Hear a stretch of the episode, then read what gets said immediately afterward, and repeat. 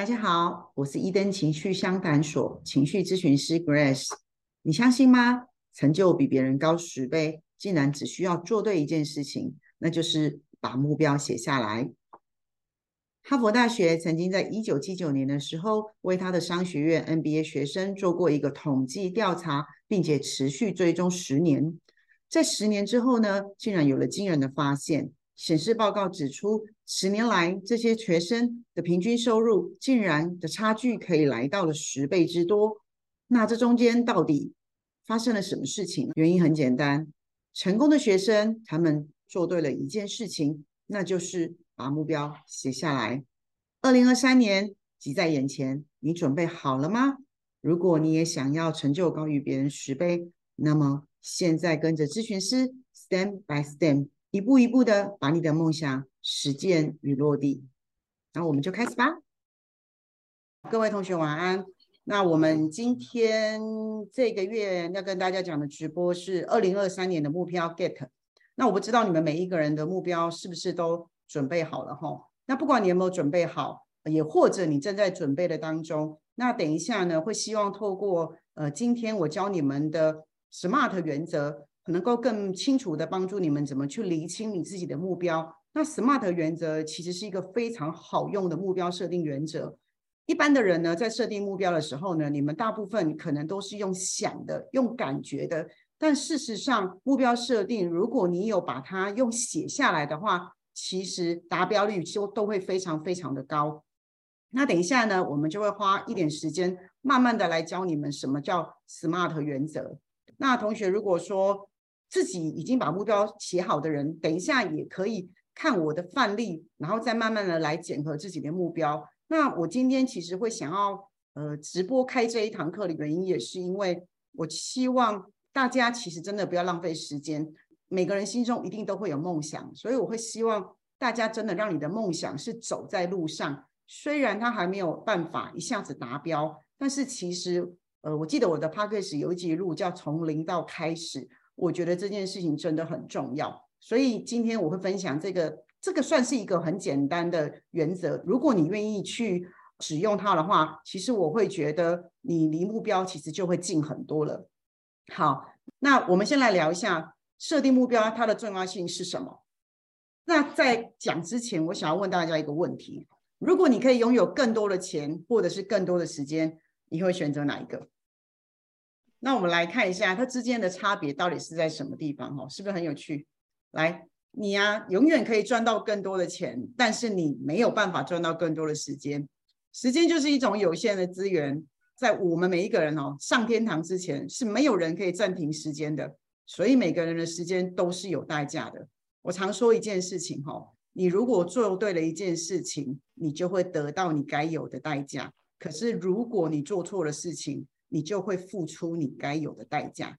其实时间是很残忍的，而且我们所花费的每一分钟都没有办法倒带。我也很常讲一件事情：时间最可怕的地方就是你从来不用花钱买。为什么？我们今天讲完的下一分钟又来，下一分钟又来。只要你明天能够张开眼睛，你的时间就会不停的来。所以这也是为什么我们常常会不在意时间这件事情。我们更在意是我们眼睛看到的东西，那就是钱。可是你们可能忘了一件事情，是我们可以赚到钱，但是你没办法用钱来换时间，这个才是最残酷的。所以，如果你今天懂得时间管理的话，那你又很想要赚到钱的话，你应该要学会真正的时间管理，用用时间来帮你赚钱。但我们人一天只有二十四小时。所以你刚开始的时候要学会怎么样替自己赚钱，之后等到你成为管理阶级，或是你今天可能是创业者的时候，那你就要想一件事情：是我如何利用别人的时间来帮我赚钱，这个才会是呃更不一样的格局跟高度。但因为我们今天要讲的东西呢，是属于我们个人的目标。如果你自己的目标都不知道怎么去 control，你自己的目标你都不知道怎么去。设定都不知道怎么去完成它，甚至你没有完成过经验，你怎么可能去领导更多的人？你怎么可能赚到更多的钱？你顶多就是，如果一天工作九小时，我就是只能赚那九小时的钱。那你想想看，即使你一天工作二十四小时，你可能照这样的算法，你可能都还没办法完成你的梦想。所以我其实觉得大家要跟花更多的时间去理解时间这件事情，我觉得它真的很重要，因为它跟目标设定是非常非常的息息相关的。来，然后再者是请大家记得一件事情，我刚刚说了时间的残酷是它不用花钱买，但时间最大的禁忌是什么？就是你没有目标这件事情。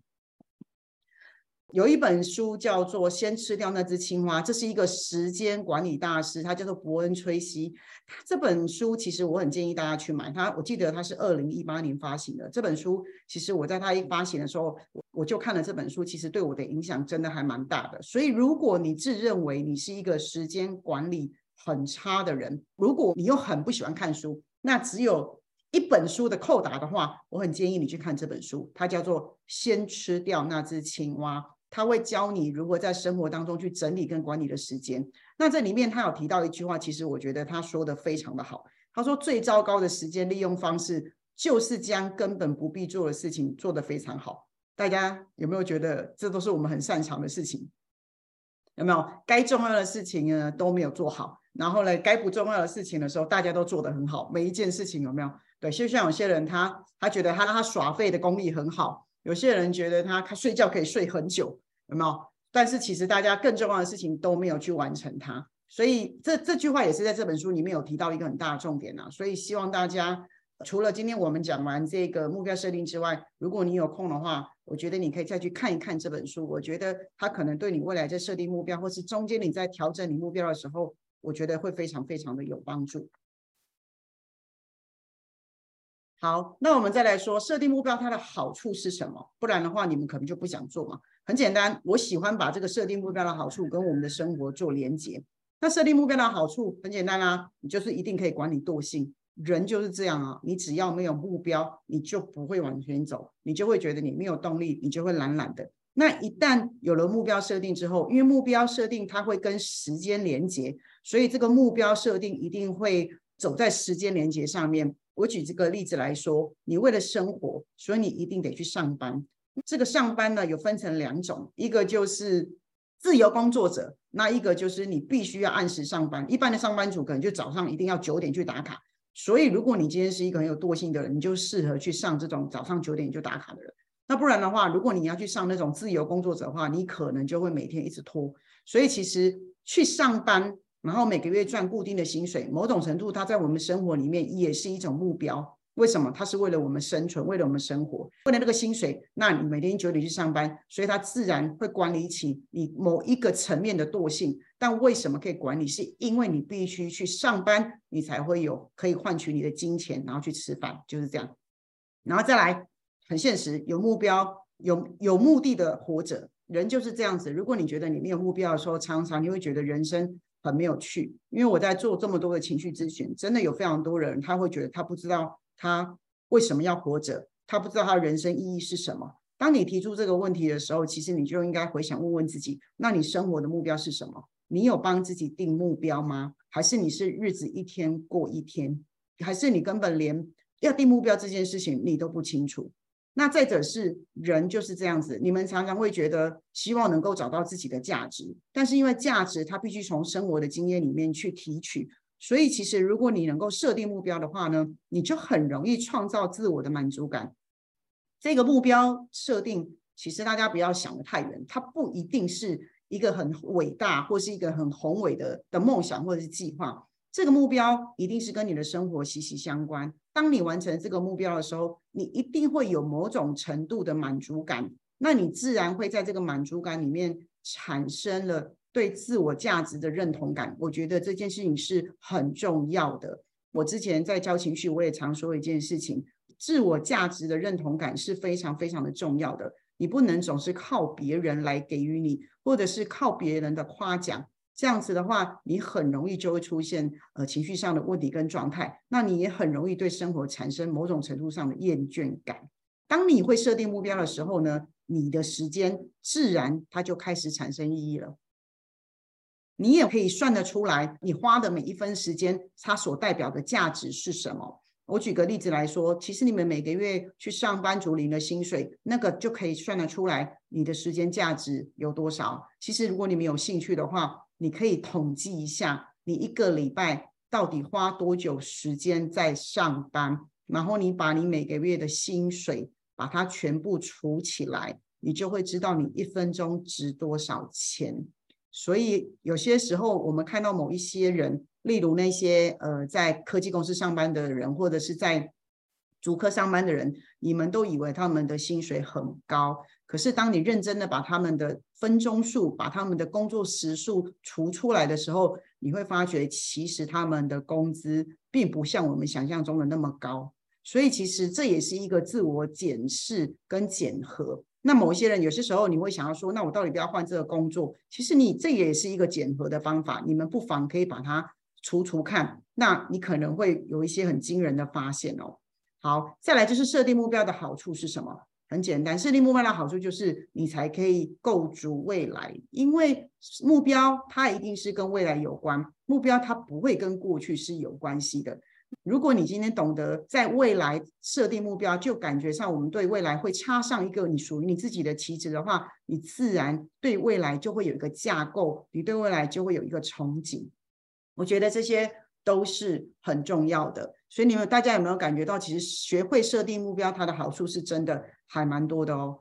好，那我们现在就开始来设定目标。那我先简单的来说一下，我今天要介绍的是 SMART 原则。那你们可能，嗯，有些人可能知道，有些可能不知道，因为 SMART 原则其实它已经是非常非常多年，也非常非常通用。它在我们设定目标里面，我其实是非常喜欢用的，因为我觉得它非常的清楚。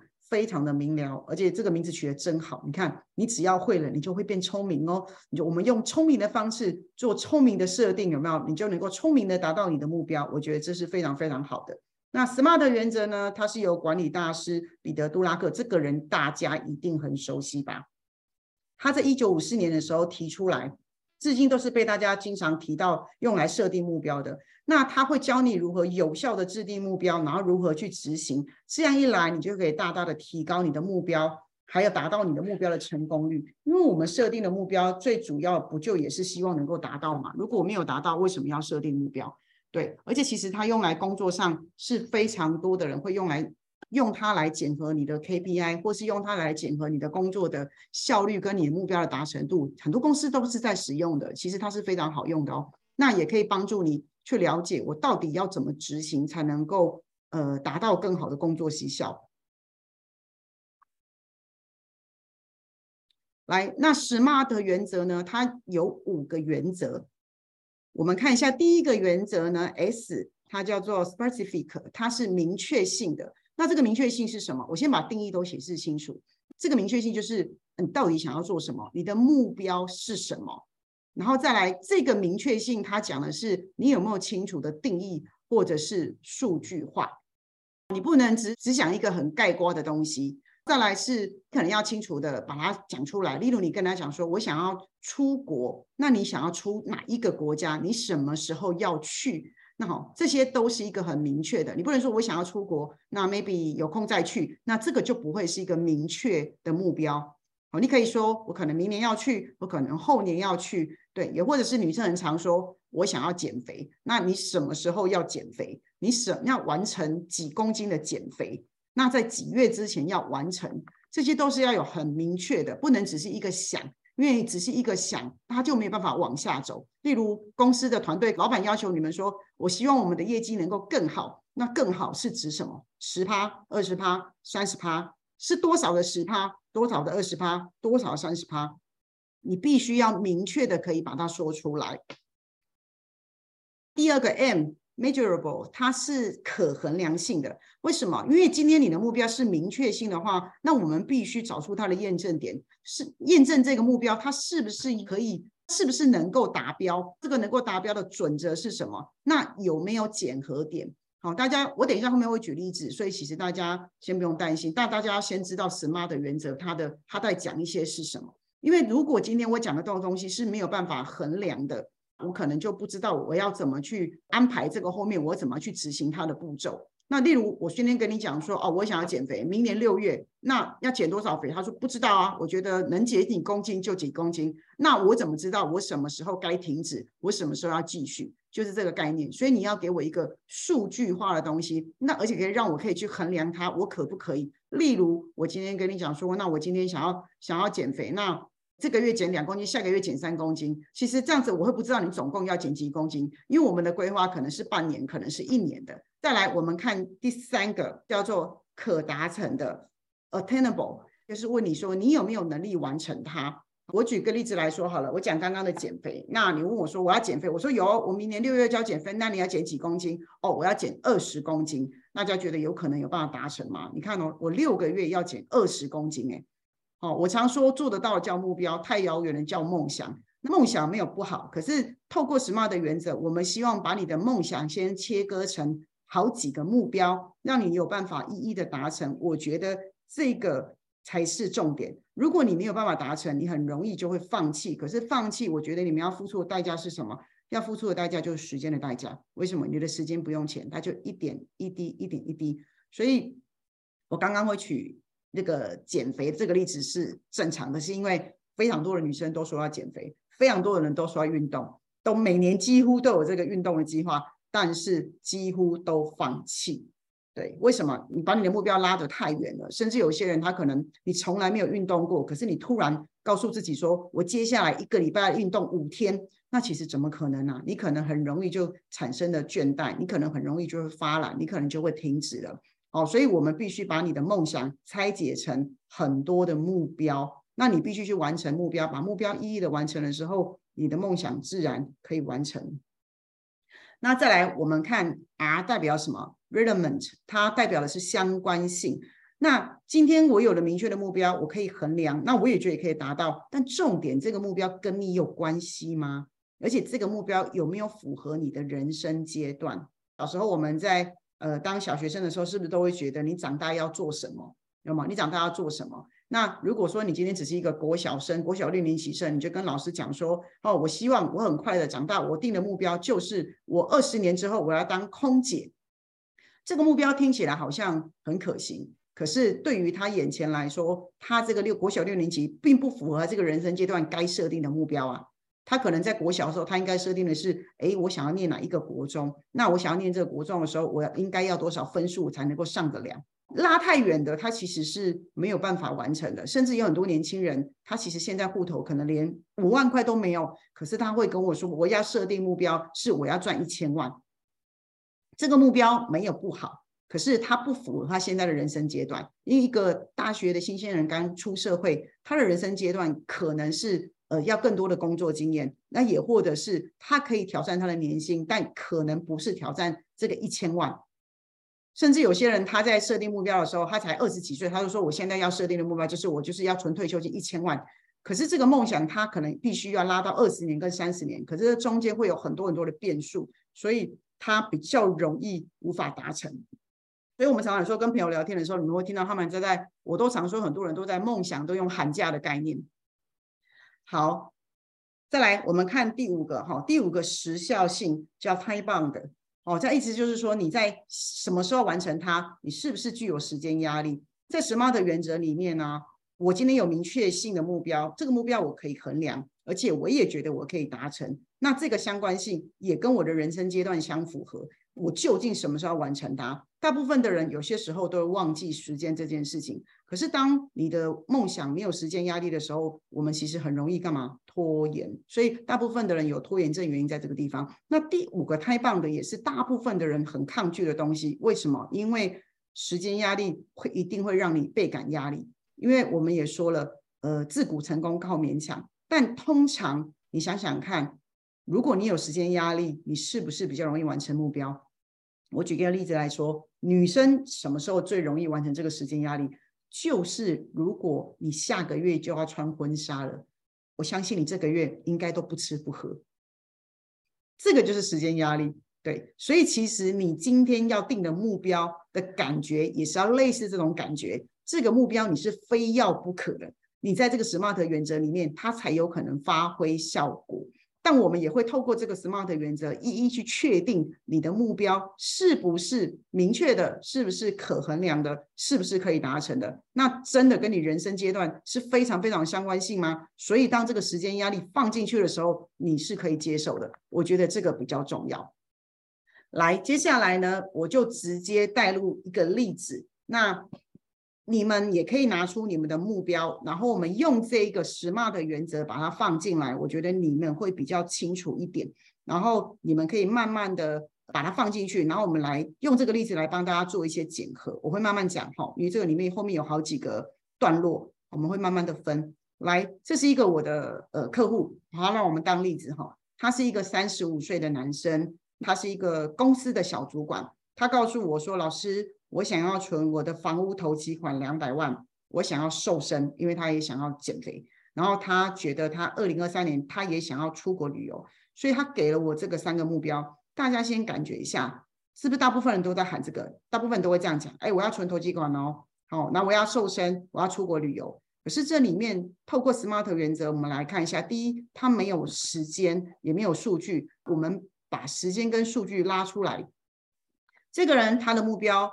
要投期款两百万，他想要一年减肥十公斤。那他在二零二三年的六月，他想要出国旅游去日本。哎，大家有没有感觉一下，这个目标就比较清楚了？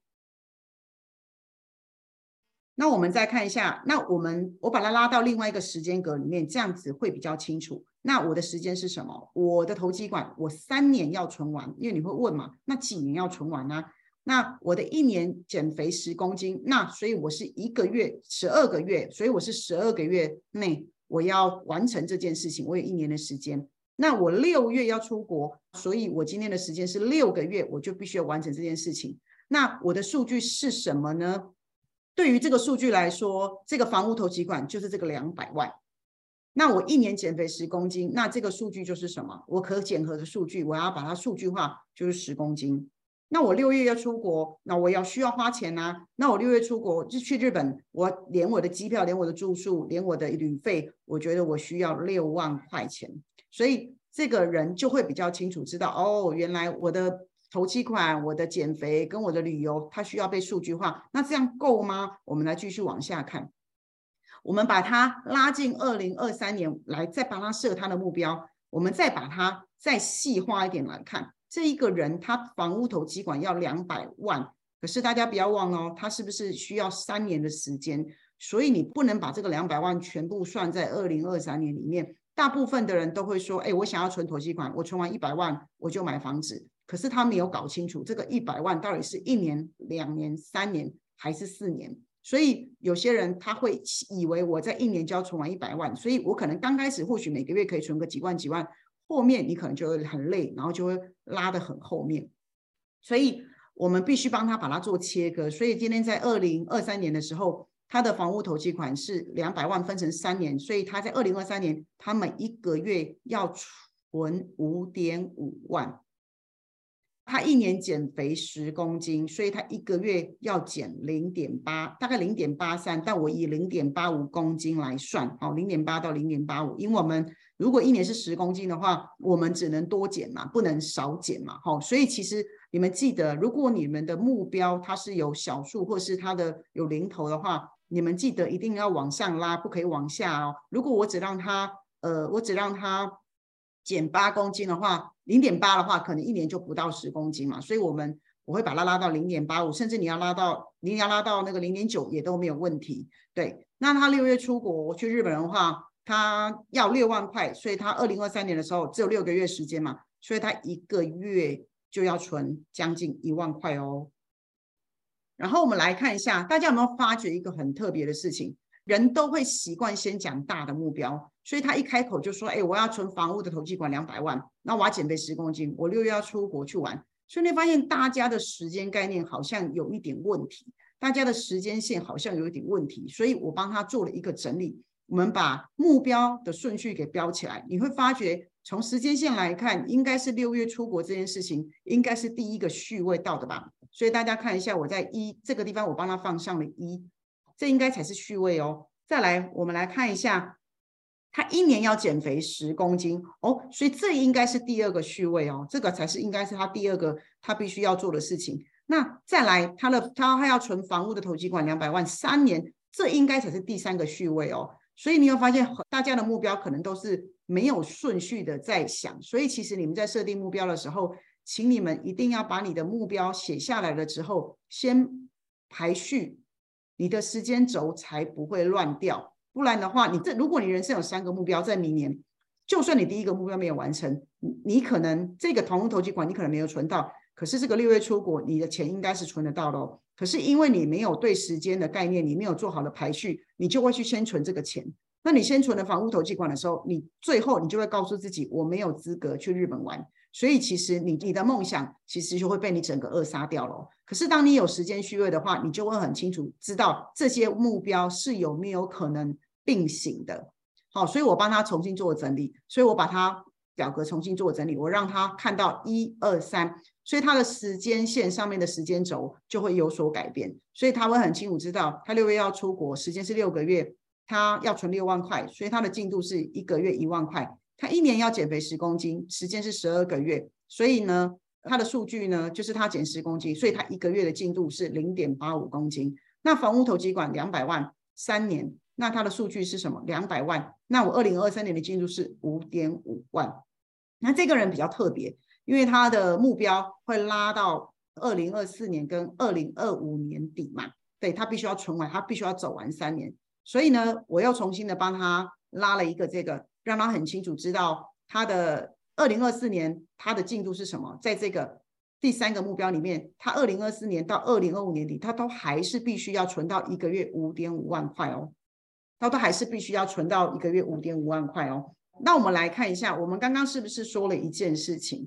哦，我们刚刚是不是说了一件事情？是这个 SMART 原则。今天你有了目标之后，你必须要把它放进这个 SMART 原则。再去确认一下，它有没有明确性，它有没有可衡量性？那它可不可以达成？究竟是目标还是梦想？那跟他的人生有没有相关？这个梦想它有没有时间性跟时效的压力？有没有符合这个规定？我把它放进来这边，大家看可能会比较清楚一点。来，我们看一下第一个有没有明确性？有，它的明确性是什么？他很清楚知道他要去日本旅游。我们往下看会比较清楚一点。他去日本旅游，那他半年要六万，所以他要减肥，他很清楚，他一年要减十二公斤，所以我们都是有明确的时间，也有明确的数据。他想要存房屋投机款，是三年两百万，但是我们除下来，在二零二三年的时候是一年六十六万，所以他就不会误会。如果你今天没有把它写下来，他就会有一个感觉，就是他要存两百万，又要存六万，然后他就会觉得压力很大。所以可能在这个过程当中，他可能就会逃避呀，或可能就没有办法坚持下去。好，那我们来看一下这个相关性。这个相关性是什么？这个相关性是他做这件事情的相关性是什么？因为他觉得他可以减肥成功，他可以变帅哦。然后再来就是他觉得出国这件事情可以让他这个旅游可以让他自己变得更有动力。那他为什么要存投机管？因为他很清楚。他房子只要准备好了之后，投机管他就可以准备结婚，所以表示他现在是有女朋友的嘛，他已经有准备好要做这件事情了。可是呢，我们接下来要看中间这个可达成嘛，因为刚刚很多人可能会觉得说，哦，他要存那么多，诶，到底可不可以存得下来？那我们来看一下，因为刚刚这个男生他三十五岁，他的月薪是十万块，再来他的每个月生活开销是两万，我特别把它黄色框起来的原因是因为。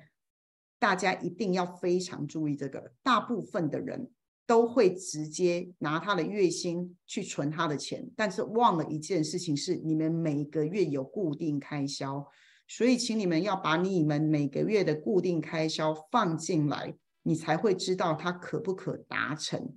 因为这一个人他的月薪是十万，那他每个月的生活开销是两万，所以你必须把他的十万扣掉他的两万。所以他的可用余额其实只有八万，并没有那么多。那这个八万呢？他一个月存的这个一万块是他要出国去玩的前半年，再加上开销是一万，再加上他的五点五万，所以其实他每个月应该是余一点五万才对。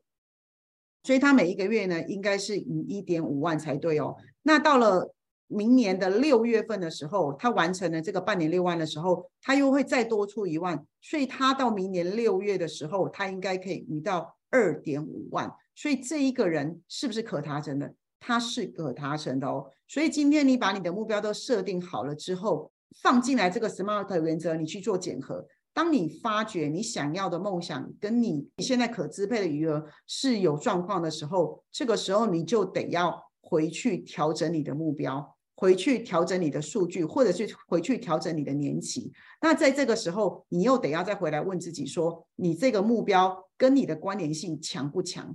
因为如果说今天这个人，我举例来说，如果今天这个人他的月薪可能没有那么多，他的月薪可能只有七万。他可以可能七万或者是六万，他呢可能没有办法呃达成这个出国旅游的这个，那他可能就必须要回过头来检核。那检核我就会问他了，那出国旅游这件事情是一定要去吗？可不可以不去？那如果这个人告诉我说他的旅游他是可以不去的，那基本上这个就不是他非必要达成，所以对他的二零二三年的关联性并不强，所以其实这个就可以把它拿掉。可是如果这个同学告诉我说不行。我一定得要去旅游，如果不去旅游的话，我会觉得我赚钱好像人生没有太大的意义。那这个目标是不可以拿掉的，所以我们就会跟他讨论，那我们是不是可以到年底再去？我们把时间拉长，所以它就变成是这六万块变成是分成一年存，把时间拉长，到年底的时候他才去完成这个目标。所以当你发觉你的数据是不可完成的时候，你必须在这个地方去做调整。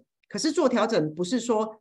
呃，目标直接不要，你必须去思考一件事情，或是必须去问自己这件事情重不重要？不要可以吗？你要问问你自己。所以，我们本来在设定目标的时候，你本来就应该要设定是你非要不可的目标。大家不要随便去设一个说我觉得有也好，没有也好的目标，那是不可以的哦。再来是因为这个人。如果他今天要取舍的时候，你觉得他会取舍房子吗？因为他就是要有房子，他才会准备结婚啊。所以这件事情对他来说也很重要。为什么一定要减肥？因为他要拍婚纱。他如果这样的话，他觉得很丑，他觉得是一辈子一世的事情。那这样跟他的老婆就可以拍出很漂亮的婚纱。所以这件事情他会觉得是环环相扣。那这个出国旅游也是带他另外一半去，因为他觉得说，嗯，等于是在婚前的时候可以制造一点小浪漫。他会觉得说，这个对两个人在未来结婚的时候都是可以非常非常好的。我觉得非常非常的棒。所以这其实这三个的目标都是有相关联性的。所以我也会希望大家在设定目标的时候，要确定一下你的这个目标跟你的关联性是什么。好，一定要跟你有关的哦。好，好，再来就是他在完成这些目标的时候，他有没有压力？他的压，他有没有时间压力？有。他二零二三年六月他就得存到六万，他二零二三年的十二月他就得要减十公斤，他在二零二三年的十二月底的时候，他就得要存到六十六万元在这个户头里面，他才有可能。完成在这条时间线上完成，它才有可能在三年两百万完成。那我之前有说了哈，我们这些需要检核点，那我们就来看一下这个执行的过程会不会有些什么样的状况。来，我们来看一下，第一个呢，哦，他在他六月份要去日本旅游，他可能需要花六万块。那他二零二三年的进度是什么？我们刚刚说了，他一个月必须存一万块。那他的执行方法是什么？薪水，他每个月有十万块嘛？对不对？所以他的目标执行方法是来自于薪水。那他的频率是什么？他的频率是就是一个月存一万块。有没有可能造成某一些困难？这个过程当中会不会遇到一些阻碍？遇到一些困难？有。他告诉我这个困难有可能是没工作。那我会问他，那如果没有工作的话，这个目标就可以不要了吗？他觉得不行。那我就会跟他讨论，那你的解决方法是什么？他的解决方法就是，我就必须快速的找到工作。可是，在没有找到工作之前的时候，我过去还有一些存款，我可以来补这个目标。那我也问他，其实你们可以再继续往下问是，我也问他，那你的快速找到工作是多久？你可以忍受你自己多久没有工作？那个学生有跟我讲，最多最多绝对不能超过三个月。那就有趣啦。那我又继续问他，我说，那如果这三个月找不到你理想的工作，薪水又比较少，你会不会去做？你觉得他会怎么回答？当然会啊，会的原因是什么？因为他觉得目标绝对不能离他太远。你们知道这个可以解决什么样的问题吗？我觉得，因为他有了这个目标，所以其实他即使他没有了工作，他都不会让自己一直拖着，或者是让自己一直告诉自己说啊，我一定要找到我很满意的工作，我才去上班。因为这个目标连着他，所以让他会觉得我非得要去工作。所以这个人怎么可能对生活没有热情？这个人可能怎么可能对生活没有战斗力？因为他有一个目标，他就会想办法，他就会想办法。那他的检核点是什么？他的检核点是每个月，每个月我都在检核。为什么？我每个月的检核，我有没有一万块入到我的户头里面？那万一他有其中三个月，他有其中三个月。没有呃入到这一万块的户头，那他也没有去补过去的存款的话，那很简单，在他找到下一份工作的时候呢，他可能会接下来的六个月每个月多存五千块，然后把前面的补起来，然后才就会继续往前走。这个就是我跟你说的，你一定要有减核点，你才会知道我该去做什么事情。再来第二个，他一年要减肥十公斤，他二零二三年的进度是零点八五公斤，就一个月嘛。那他的目标执行方法是什么？运动。控制饮食，那他的运动时间是什么？一周三次。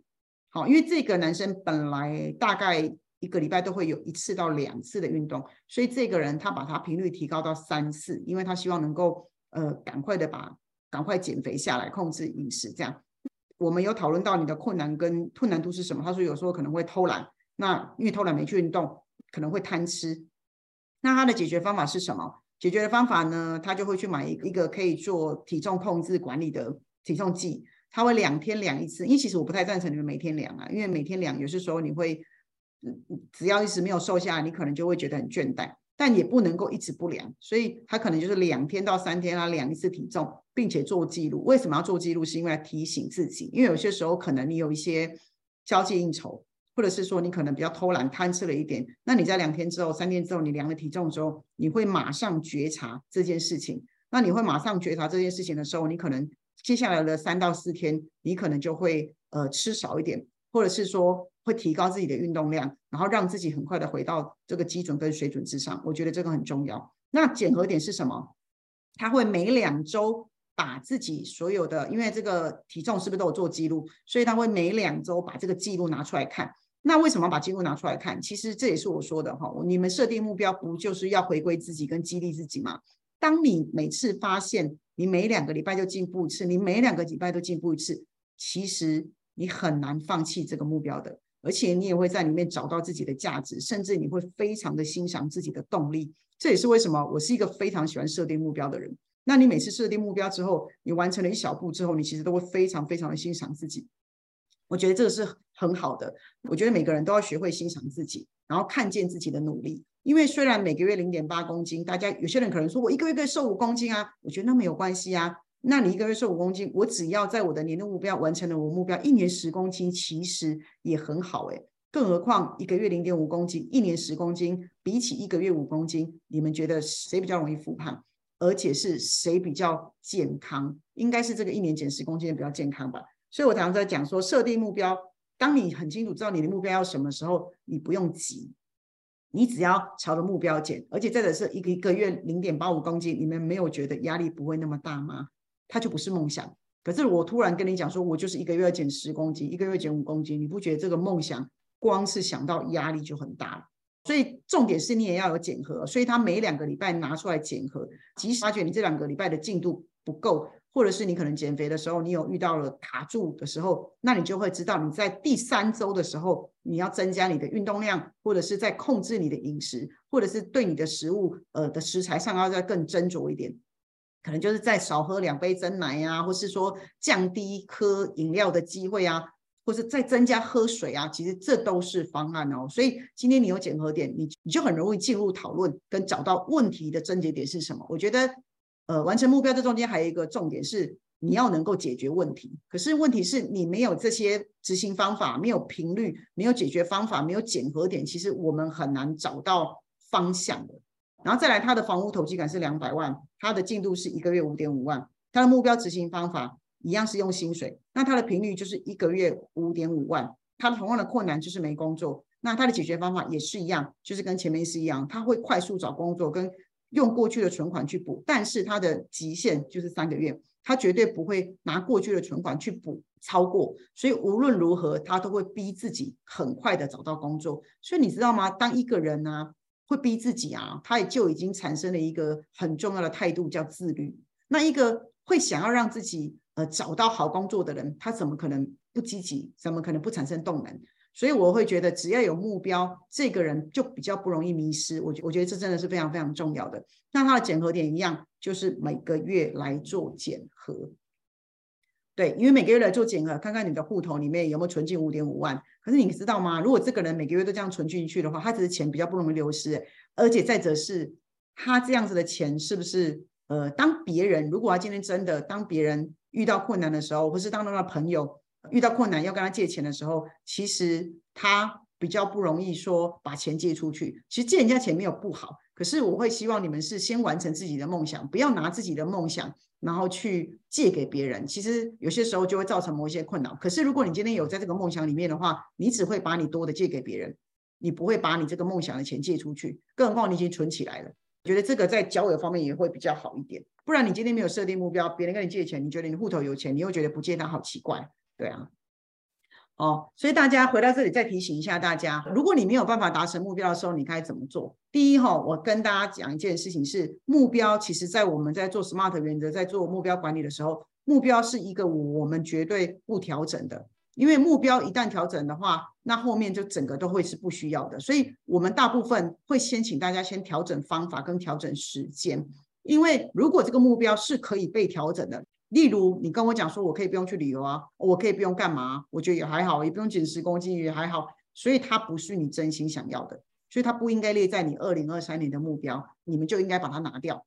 所以目标在设定的时候，请你们今天如果这个一刚开始是你真心想要的，那你要找到解决的方法，千万不要轻易的去调整你的目标，因为如果你调整你掉你的目标的话，那你人生会多的成就感就会越来越少。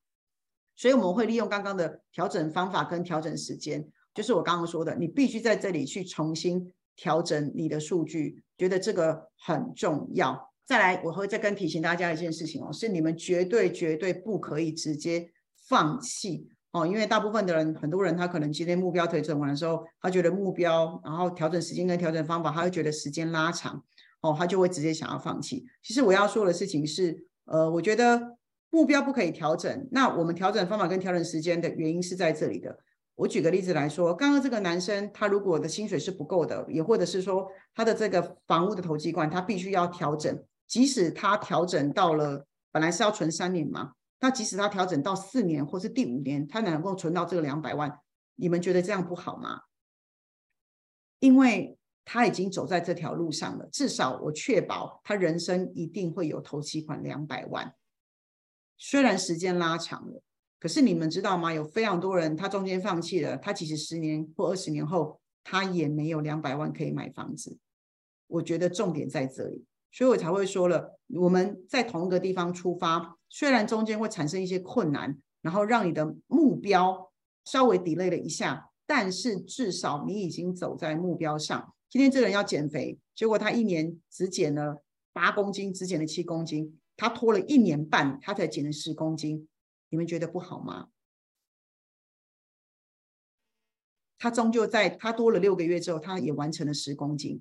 可是如果他在中间就放弃的话，或者是他在一年之后，他就觉得只减七公斤，那我放弃了，那我不要了，这样就七公斤吧。所以你会发现他的目标没有完成，然后他又足足少掉了三公斤。所以我才会跟大家提醒一件事情：是目标设定一旦设定的时候。请大家不要放弃，但是我们可以调整方法跟调整时间。重点是你走在你要的目标上，你才有可能比较接近你的梦想。我觉得这件事情比较重要，不然我们永远都没有办法把目标完成，那我们的梦想只会离我们越来越远。好，到这里可以吗？好，我觉得重新调整数据这件事情是非常非常非常重要的哦。这个就是我今天要跟大家介绍很简单的 SMART 原则。到这里大家有没有什么问题？SMART 原则其实它并不难啊，就像我刚刚说的哈，它其实你必须要很明确的、跟衡量的、跟可达成的，然后这个相关性要跟你很接近，然后再来再放进时间。但是其实我刚刚说起来好像很简单，好，我也把它变成表格，所以我会希望你们在做的时候，其实你们把它表格化。跟把它数据化，你就会知道它可行还是不可行。好，那基本上呃，如果有把它放到格子里面去，去把它数据化的话，其实通常它都是可以完成的。如果你觉得你是一个比较有惰性的人，或是你比较没办法做时间管理的人，甚至你可以把它再把它放进你的日历里面，你可以做线图，做线图里面，你把刚刚的格子也可以把它变成线图，这样子你在在做你的时间管理的时候，你会更清楚你什么时候要做什么事情。而且当你每一个月的时候看到你的存折钱在变多，你每个月看到你的体重数字在变少，然后你其实我觉得你都会得到很多很多的快乐感，你也会知道你的生活。是为了什么？那有些人说，可是我的薪水没有办法达到那么多。那基本上我们会期待大家都是比较呃，是用开源的方式胜于节流。可是当你发觉你刚开始的时候，你没有办法呃马上去做开源的动作的话，那这个时候你是不是也要回到这个你每个月的生活开销去看看有哪一些部分可以去做节流的？其实我有帮很多人算过这个开源节流的支出表，其实大部分的人。其实你的生活开销几乎几乎都是可以节省，呃，我都觉得不要太夸张，我觉得大概至少可以节省五分之一是一定有的，一定有的。其实你们大家可以思考一件事情：我们生活当中，我们到底买的都是想要的还是必要的？我觉得这也是一个很重要的原则里面。对，如果梦想也是一样啊，这个梦想你的目标是你只是你想要的，还是你还是你必要要完成的？同样是这个道理，所以大家可以思考一下这个原则：先求有，再求好。我觉得这个会比较好一点。好，这个就是今天跟大家分享的 SMART 原则。其实应该很简单吧？其实这个方法一直都在我们身边呢。其实只是因为大家都没有想到去把它运用它，然后把它格式化，或者是把它线图化。我觉得视觉化了之后呢，对你来说会帮助很大。而且再来就是你把它写下来之后，那我们要开始练习一件事情，是每年都把目标写下来，然后都去追踪你的目标，然后去设检核点。所以到年底的时候，其实你都会比别人很快乐。为什么？因为你都可以验收你的成果，好吗？好，这个就是这个月呃跟大家分享的 SMART 原则，就是也谢谢大家每个月都上来陪我。如果大家可以的话呢，再麻烦大家帮我到我的 Google。然后去帮我做评论跟做分享，因为每个月是希望能够透过这个分享，能够让大家更认识我，跟更认识一灯情绪相谈所。那我们也可以加入这个好友募集。好，我们在官方 line 上呢会有最新的资讯给大家。那老师呢也会把每个月的直播，呃，我会花一点时间剪完之后，我会把它放到这个 YouTube 的平台上。那如果你觉得你想要再重听，或者是你想要再呃去看清楚跟去检核自己的目标的时候，都欢迎你在。回去看这个 YouTube，那记得你们要订阅跟按赞哦，鼓励一下老师，可以吗？好，那在这里呢，也祝福大家，希望大家二零二三年的目标都能够完成。谢谢大家，那我们今天的直播就到这里喽，晚安，拜拜。